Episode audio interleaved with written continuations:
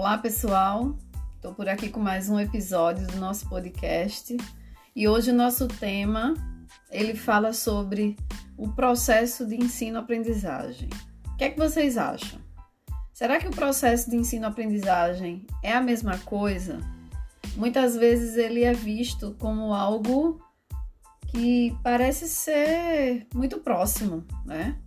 Algumas pessoas até confundem, acham que um determinado momento eles se tornaram a mesma coisa, né? São segmentados, enfim. E hoje a gente está aqui para discutir isso, a gente está aqui para pensar um pouquinho, para refletir um pouco sobre o ensino-aprendizagem. São o mesmo processo? Vamos lá? Eu me chamo Maristela Moraes, eu estou aqui no nosso podcast Atualidades em Educação, onde a gente pode falar das nossas experiências, compartilhar conhecimento e mostrar que a educação é o caminho. Então, o que, a gente pode falar sobre o processo de ensino-aprendizagem? Ou melhor, como nós responderíamos a pergunta seguinte: ensino e aprendizagem são o mesmo processo?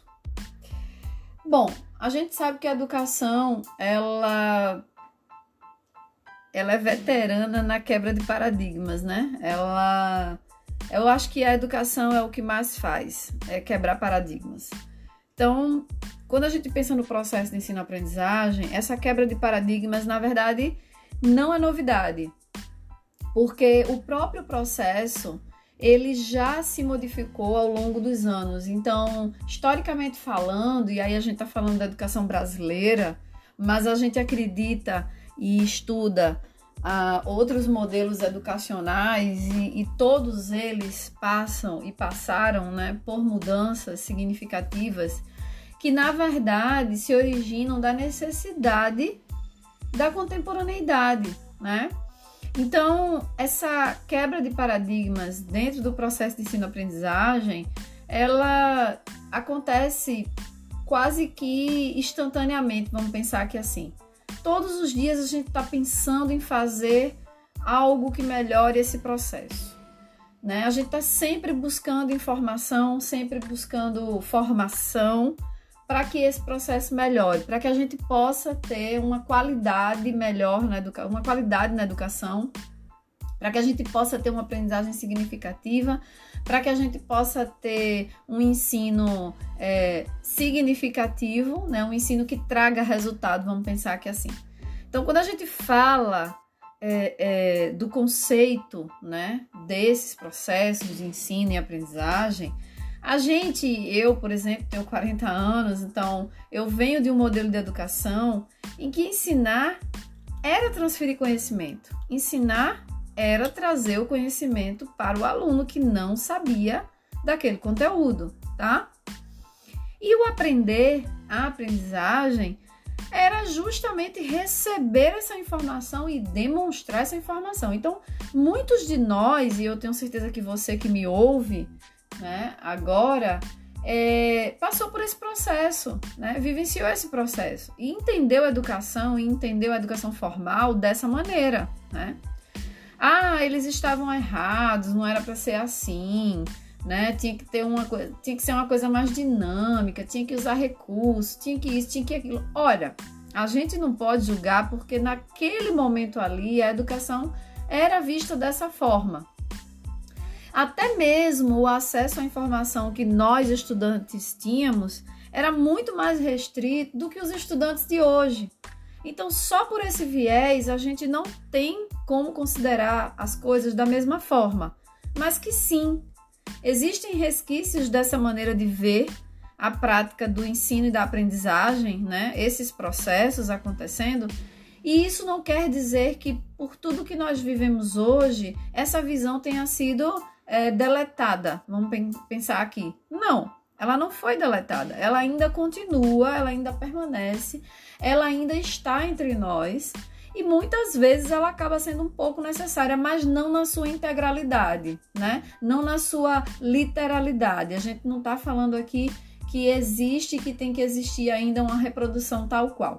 Veja só, se você pensar aqui comigo, voltando lá no passado, indo lá para o tempo da colonização portuguesa, né? onde nós sabemos que os jesuítas tiveram é, um papel fundamental, até porque foi atribuída a eles essa função né, de instrução. Vamos pensar aqui, né? Então, o modelo jesuítico, por exemplo, ele perdurou durante muito tempo na história da educação brasileira, né? E o que era esse modelo jesuítico, né? Como que isso foi avançando? Avançou de tal forma que se institucionalizou um documento chamado Ratio Studiorium, e nesse documento existia uma espécie de cartilha docente, né? Existia um, é, era um documento de instrução para o exercício da docência.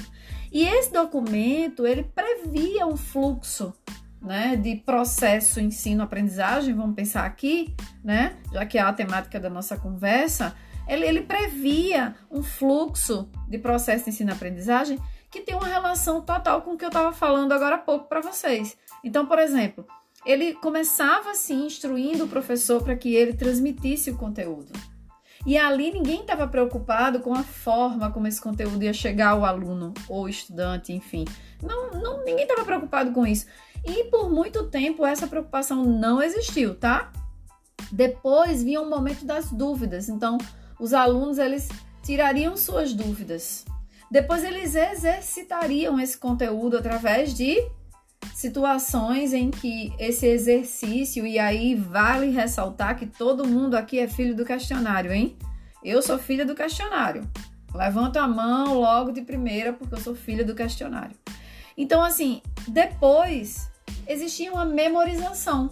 Existia uma memorização daquelas respostas, daqueles conteúdos, principalmente, né? E a demonstração desse conhecimento memorizado, né? Através das provas, que é o que a gente chama de provas, na verdade, é, as avaliações formais, né? Então, assim, veja, esse fluxo de processo né, de ensino-aprendizagem, ele já estava instalado lá no início da instrução da educação no Brasil, né? E olha, quando eu faço esse, esse túnel do tempo aqui, eu tenho certeza que muitos de vocês conseguem identificar na sua fase de estudante, no seu momento de estudante, enquanto frequentador de uma escola formal, alguns pontos aqui, ou se não todos eles, né? Eu identifico tranquilamente na minha formação. Só que, vamos pensar aqui comigo, né? A gente se torna educador, né? Então, imagina, a gente é fruto dessa educação, desse modelo de educação, e aí a gente no futuro se torna educador, se torna professor, né? E vai para a sala de aula. Olha como isso mexe com a nossa cabeça, né? Olha como isso tem uma relação total, muitas vezes, com a maneira como a gente pensa e faz educação. E nesse meio tempo aí, a gente sabe que não ficou por aí, né? Muitas mudanças houveram, né? É, politicamente falando, a gente sabe que a educação ela sofre uma influência política significativa, né? e isso em todos os âmbitos. A gente está falando aqui numa perspectiva privada de educação, mas a gente também está falando de uma perspectiva pública. E aí abre parêntese, quando a gente fala de uma perspectiva mais pública, a gente sabe que essa influência é muito considerável, né? Muito. Então, assim, quando a gente pensa em tudo isso, a gente sabe que ao longo do processo, até, o, até chegar ao que, que nós temos hoje, vamos pensar que é assim, muita coisa aconteceu, muita água passou por debaixo dessa ponte aí, né? E aí a gente teve as tendências pedagógicas. Então, as tendências pedagógicas, elas acabaram trazendo outras visões que muitas vezes é, obedeciam às necessidades, sim, né, do momento da história, né, de cada lugar, né? Teve uma influência gigantesca, né, de outras áreas de conhecimento, como a filosofia, por exemplo, né? E eles começaram meio que a discutir a educação de uma forma compartilhada. E aí, querendo ou não, a gente tem uma divisão meio que numa perspectiva de modelo educacional liberal e progressista, né? Enquanto o, o modelo liberal ele tenta manter a sociedade do jeito que ela tá, né? Já o progressista coloca a educação como uma ferramenta transformadora na sociedade. Olha como isso muda totalmente o processo, né? Só essa visão, percebe? Só essa visão já traz uma conotação muito gigantesca, tá? Muito, é, é, como que eu posso dizer aqui para vocês, influenciadora das ações, do pensamento, da forma de ver, né, a realidade e interpretar essa realidade, tá? E no meio de tudo isso, vários teóricos se inseriram nos movimentos. Vários teóricos ao longo dos anos trouxeram suas influências no Brasil e no mundo, tá? E que essas influências surtiram efeitos bem importantes para a forma como a educação estava sendo implementada, né? Os modelos educativos estavam sendo implementados. Então, olha só, gente, aqui a gente não vai voltar aí na história da educação, porque isso dá uma série de podcast, né? é, gigante, na verdade, e vale a pena pensar sobre isso. Por que não? Vou pensar sobre isso, prometo. Mas assim, vamos pensar que essas tendências surtiram uma, um impacto no modelo de ensino-aprendizagem de várias épocas, né? E isso muitas vezes estava relacionado à necessidade política, econômica, como por exemplo o modelo tecnicista, né? Que visava essa formação é, é, para o mundo do trabalho, né? porque havia uma necessidade política e econômica do país de ter pessoas preparadas tecnicamente para exercer determinadas funções. Veja, estou pegando aqui um exemplo, tá? E fazendo só uma relação, porque de fato todas as tendências elas têm uma relação com o contexto em que se estava inserida a educação naquele momento. E por que hoje seria diferente? Não seria diferente, né? Olha aí a pandemia, né? Estamos aqui é, no momento pós-pandemia, entre aspas, né? É, mas sim, estamos no momento em que o pior, vamos pensar que assim, de maneira bem otimista, passou e que hoje nós estamos é, finalizando um ano é, que a gente teve sim muitos aprendizados numa readaptação a uma realidade que era normal para nós e que coisa curiosa, a gente teve que se readaptar àquilo que era para ser normal. Então a gente teve que passar por todos os desafios. Olha, só em pensar de três anos para cá, vamos pensar aqui, né? De três anos para cá, a gente já teve muita mudança na forma como a gente é, pensa educação e como a gente faz educação.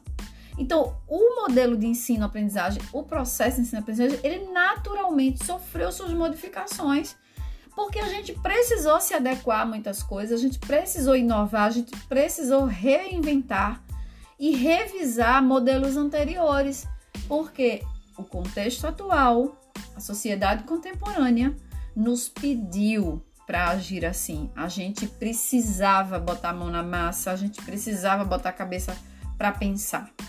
E aí eu vou voltar aqui à pergunta, né? Finalmente, eles são processos.